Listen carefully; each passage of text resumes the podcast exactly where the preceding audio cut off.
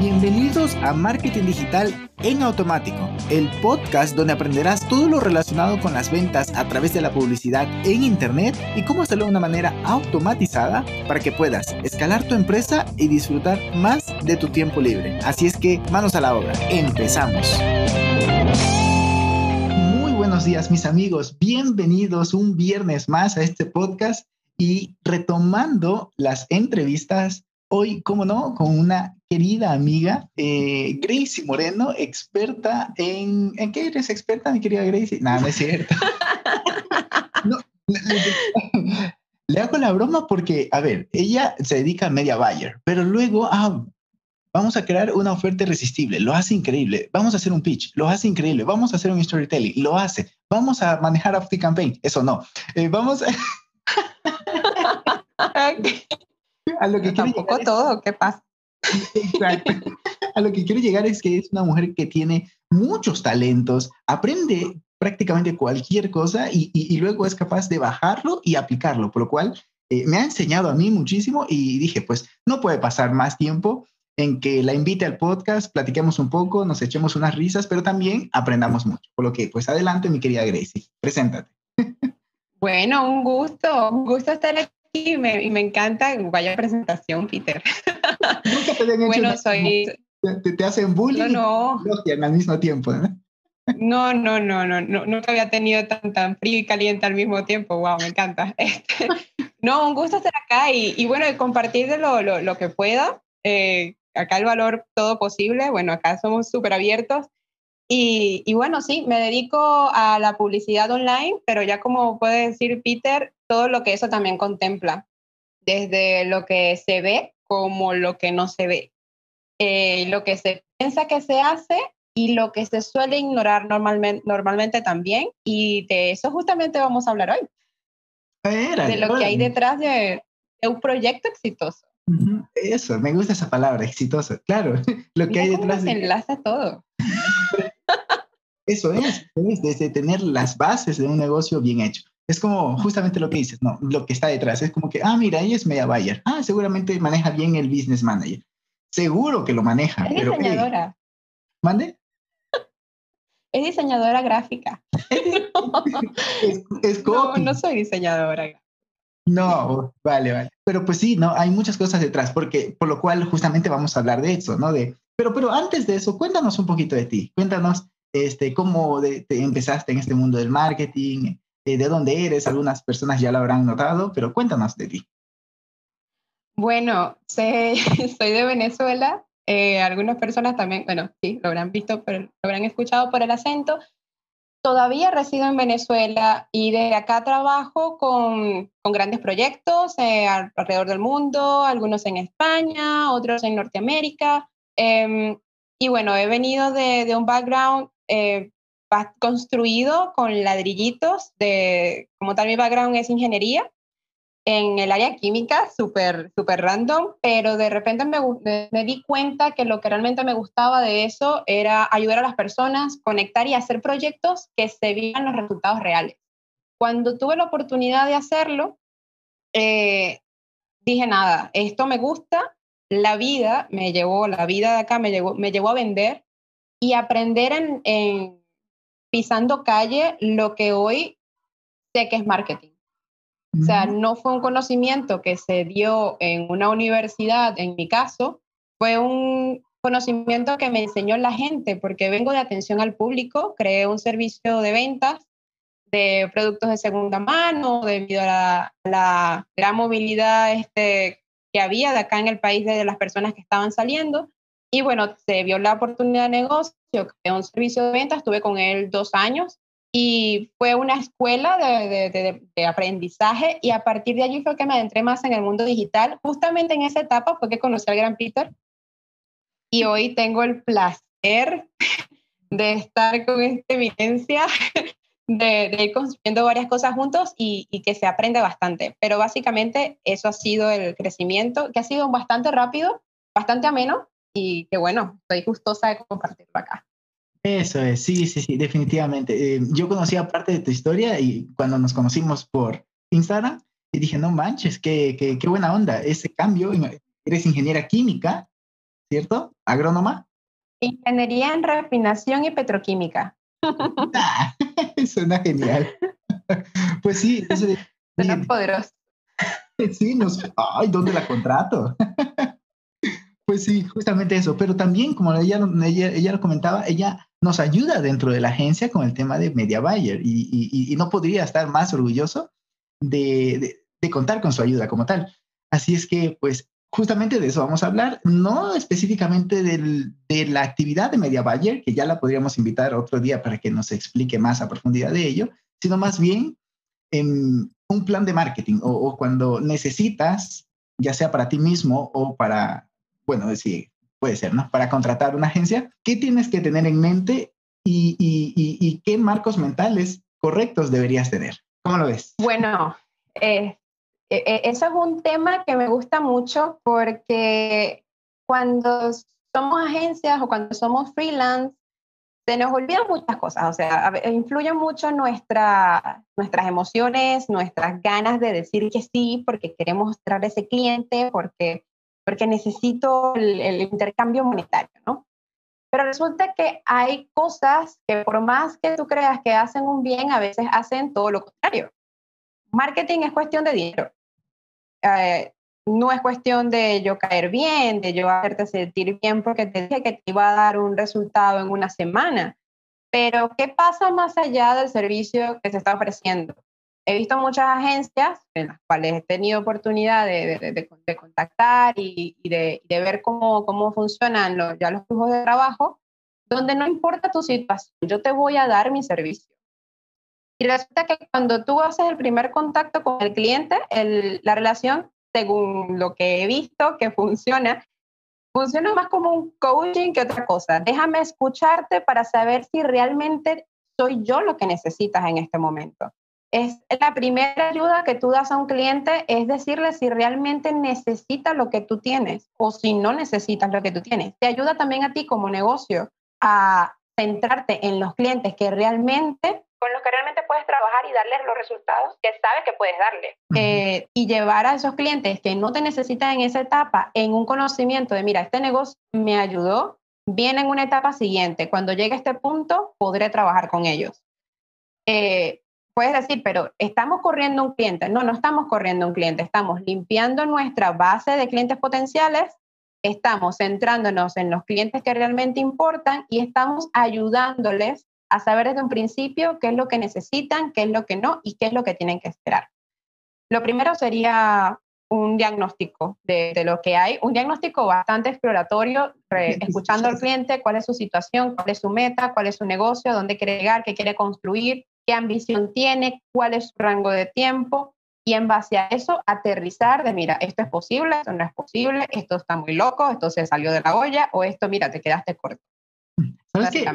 ¿Sabes qué, mi iglesia? Justamente lo que comentabas previo a esto, eh, me trajo recuerdos que en algún momento contacté con una chica muy influyente, muy influyente, y nos pedía un cierto servicio. Es como que, oh, ok, late, incluso mm, con ese reto que tenemos los emprendedores, em, en general, muchas personas, ¿no? en general, todas, diría, de aprender cosas nuevas y de experimentar y todo ahí hay un poquito de síndrome del impostor, como todos. Carlos Muñoz tiene el síndrome del impostor de abrir su agencia, perdón, su, su financiera y, su, y su fondo de inversión. Tiene el síndrome del impostor, pero ya tiene dominados los bienes raíces, por ejemplo, ¿no? O sea, todos los tenemos. A lo que quiero llegar es que fue muy tentativo para mí decir, no, sí, te puedo ayudar en un servicio que mm, dentro del mundo del marketing podría ser interesante, pero no me gusta. Y dije, no, no, no, ¿sabes qué? Perfectamente, no es un servicio que damos. Ya está, lo dejamos allí. Eh, fue la mejor decisión. Imagínate coger un proyecto en el cual no, tú no puedes aportarle, tal como lo, tal como lo comentabas. Em, tú no puedes aportarle ese valor y se vuelve tenaz. No, no es algo que sabes hacer, o al menos no es algo que te apasiona. No le estás siendo sincero y no le vas a dar los resultados.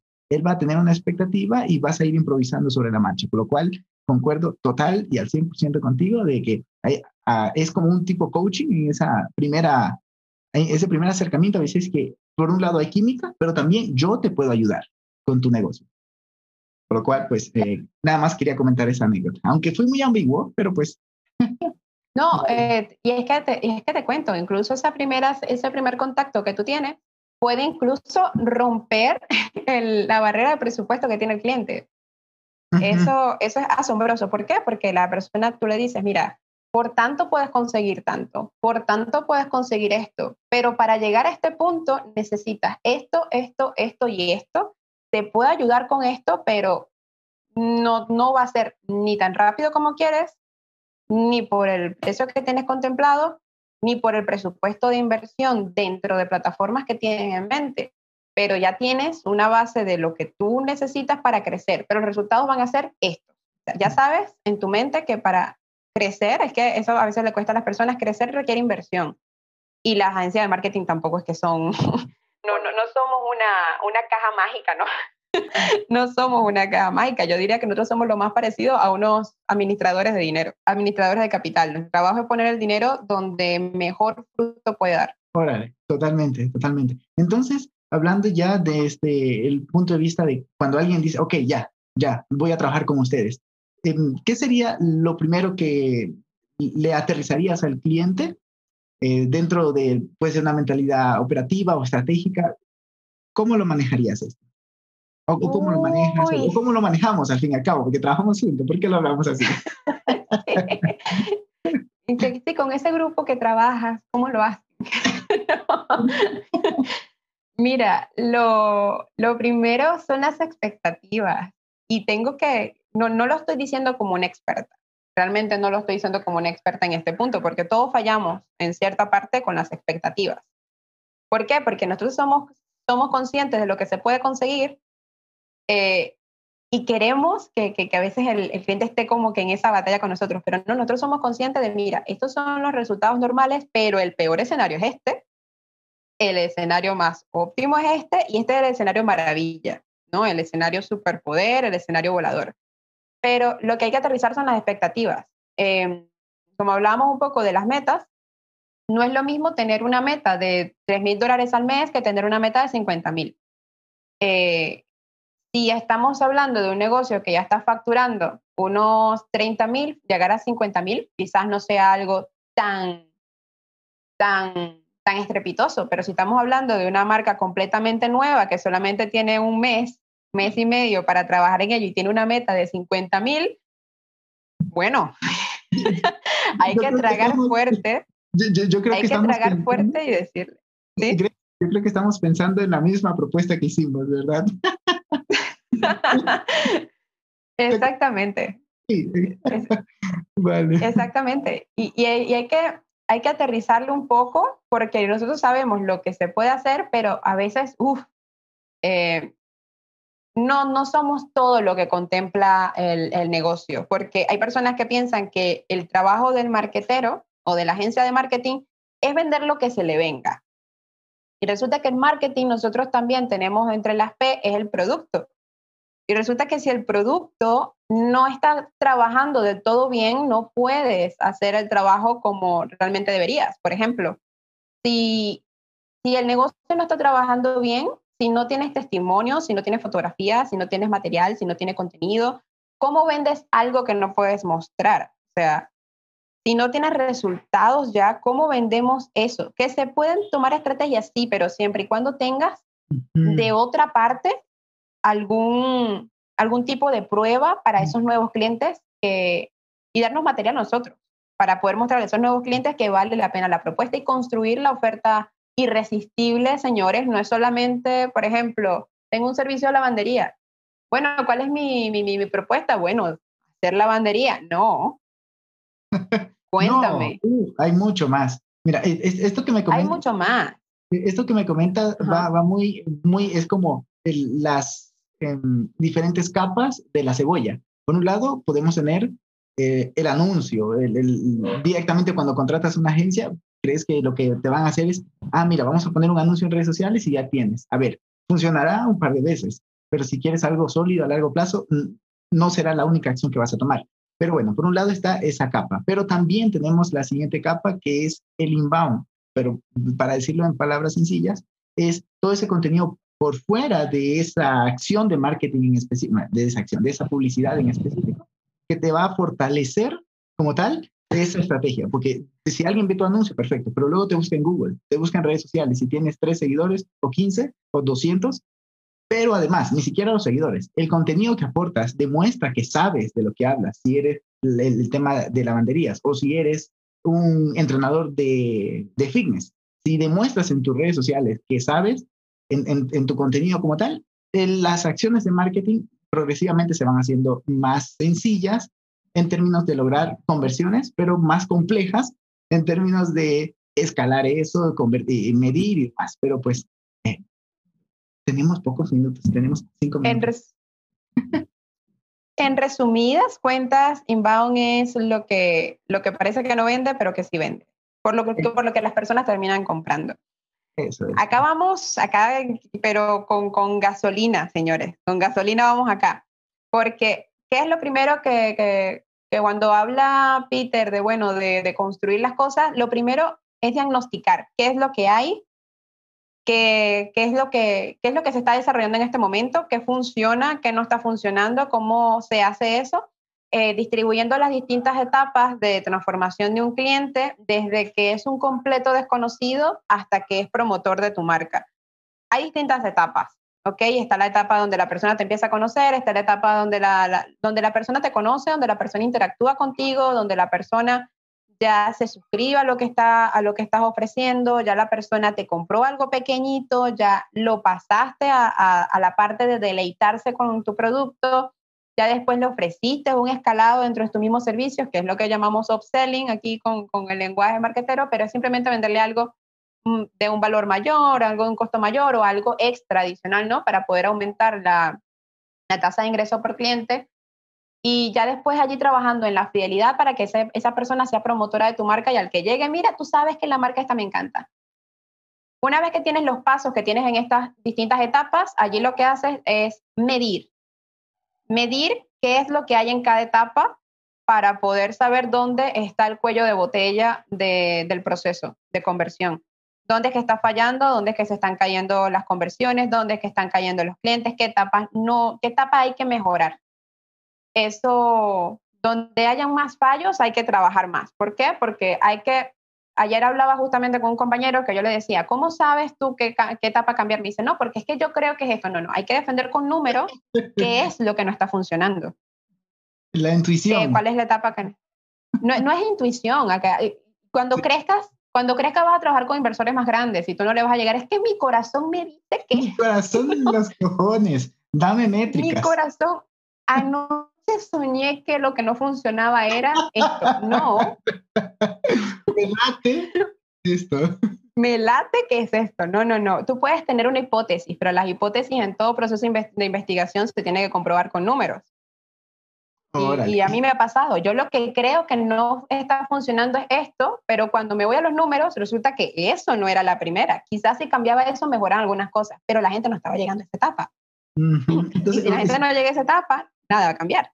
¿Sabes lo que me gusta de lo que estás diciendo? Que mm, em, es, es, el ser conscientemente competente. Eh, justamente es, es porque tú sabes por qué eres exitoso porque haces bien un CTR, porque tienes un buen porcentaje de CTR, porque tu landing page está optimizada, pero además tu, tu producto está validado.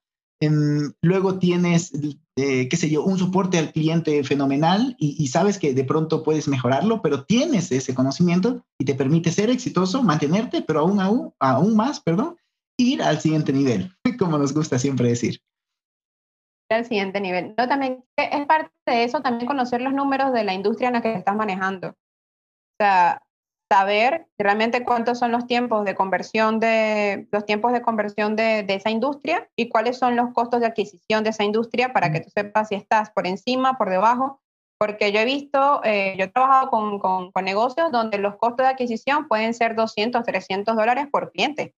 Uf. Y me dices, bueno, pero eso es altísimo, Gracie. Claro, pero si los tickets son de 10 mil dólares, ¿qué le importa dar 300 dólares por adquisición? Y si hay un lifetime value que, que multiplique por 5, por 10 eso, pues está más que justificado ese valor por el, por el lead, por el contacto o por la adquisición de clientes en general. Totalmente.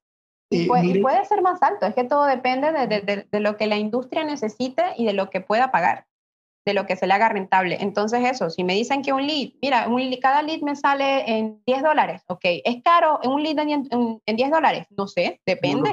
depende. Depende de tu producto, depende de tu sector, depende de dónde vivas, depende cuál sea tu mercado, cuál sea tu producto, cuánto es tu ganancia. Todo ese tipo de cositas. Ya después, o sea que todo esto... todo esto. Oye pero, oye, pero yo iba a contratar una media buyer. ¿Por qué me salen con todo esto? ¡Ay, mi rey! Aquí hay un montón de cosas, pero ya lo ven. ya lo... magia! ya, ya, ya la ven como es Gracie, por lo cual yo me quedaré encantadísimo de volverla a invitar en un siguiente podcast porque se nos ha acabado el tiempo. Eh, así es que, pues, eh, cuéntanos unas palabras finales, mi Gracie, y con eso nos vamos despidiendo. Bueno, primero es que faltan etapas, obviamente, pero acá hemos dado como que la base de lo primero que hay que tener en cuenta para poder establecer ya lo que es un plan, ya lo que es la implementación y la ejecución de lo que vas a hacer, la medición y la mejora de lo que estás haciendo. Entonces, sí, señores, es mucho más que solamente vender lo que ya está. A veces tenemos que ver también lo que se está vendiendo, cómo se está vendiendo, cómo se ve en el mercado y si realmente está en una etapa en la que necesita ese servicio. Y no estoy hablando solamente de media buying, estoy hablando de sitio web, estoy hablando de email marketing, estoy hablando de SMS marketing, estoy hablando de todo lo que implica el sistema de marketing, porque mientras mejor sepamos qué es lo que necesita un negocio, mejor sabremos qué mínimos cambios podrían conseguir la mayor tasa de retorno de inversión. Entonces, básicamente eso. Uf, tremendo, tremendo. Qué gran cierre, qué gran cierre, mi Gracie. Te agradezco muchísimo. Que tengas una, un muy buen fin de semana. Bueno, estamos fingiendo esto. Bueno, sí, va a salir un día viernes, pero lo estamos grabando viernes. Entonces sí será fin de semana. fin de semana. No, un gusto estar aquí, Peter, y gracias por la invitación. Gracias a ti por aceptar y nos veremos pronto en otro podcast o más tarde en una reunión de equipo. Sí, en cinco minutos. Chao, chao. Y hasta aquí el episodio de hoy. Sé que esta información va a ser de gran utilidad para tu negocio, por lo que te pido que lo implementes y lo compartas con alguien que sepas que también le va a ayudar.